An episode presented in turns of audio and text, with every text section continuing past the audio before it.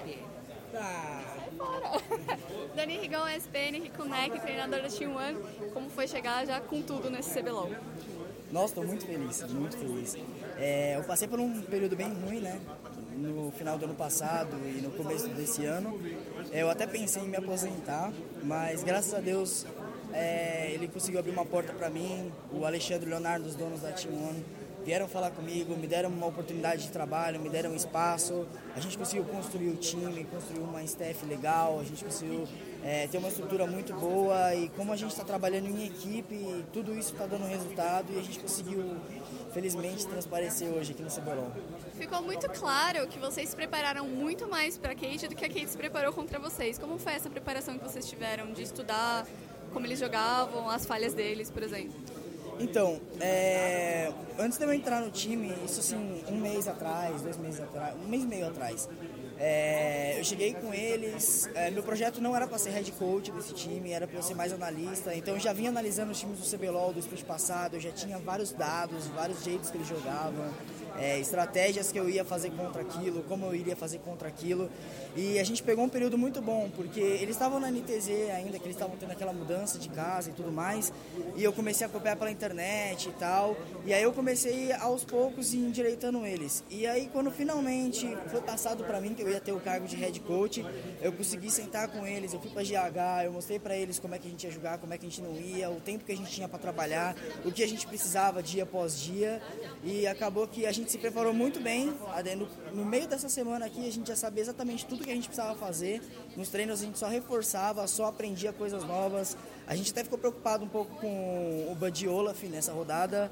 Felizmente passou nos dois jogos o Olaf, mas a gente se preparou para não ter ele, para jogar com outros campeões. Enfim, a gente tinha uma variedade imensa de estratégias de campeões, de picks que a gente podia desenvolver. Então, eu acho que foi menos turbulento que a Cage, né? A Cage teve problema de saúde com revolta, com Cash e tudo mais.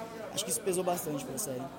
E em relação ao Oralto, tá aí, mas vocês foram é, a primeira série que não usaram nem a Cage, nem vocês usaram o Arauto. É, vocês não pensaram nisso? Vocês iam fazer, mas não fizeram? Então, o Arauto é uma questão de pressão do mid, né?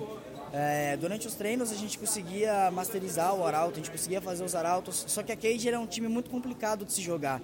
O Takeshi e o Revolta eles têm muita experiência de como trabalhar com o mapa, como fazer a pressão, como não deixar o jungle inimigo saber onde é que eles estão. Então assim, como a gente sofreu pressão no primeiro jogo, é, no mid, a gente não conseguiu desenvolver esse Arauto. No segundo jogo, como, como a gente começou a snowballar, que a gente pegou bastante vantagem, acabou que não se tornou uma prioridade muito grande. Então assim, foi meio que consequência de jogo mesmo. A gente tinha planejado, era uma coisa que estava dentro dos planos, mas é uma questão de oportunidade. A gente não teve e acabou que não fizemos. Absolute arrasou de Lucian, provavelmente vai ser banido na semana que vem. Como é que vocês vão se preparar para os próximos banimentos aí que a galera vai botar em cima de vocês?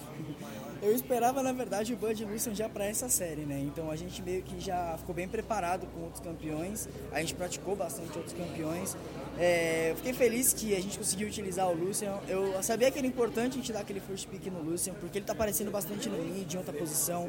Então se caso eu passasse para Cage, eu já vi até Lucian top, eles poderiam ter um triple flex. Então a gente deu uma prioridade pro campeão. É, realmente fiquei feliz de ter passado ele. Mas assim, o Absolute ele não é só bom com o Lucian, ele tem uma variedade de campeões muito boas. Ele é um menino que não jogou CBLOL ainda e que eu fiquei muito surpreso de conversar com ele, a noção de macro, de lane, de, de dano que o campeão dá. Enfim, ele é meio completo mesmo. E eu até apostei nele e eu acho que ele vai ser o jogador revelação desse campeonato aqui. Ele tem muito para mostrar ainda, foi só a primeira rodada. Muito obrigada e parabéns. Obrigado.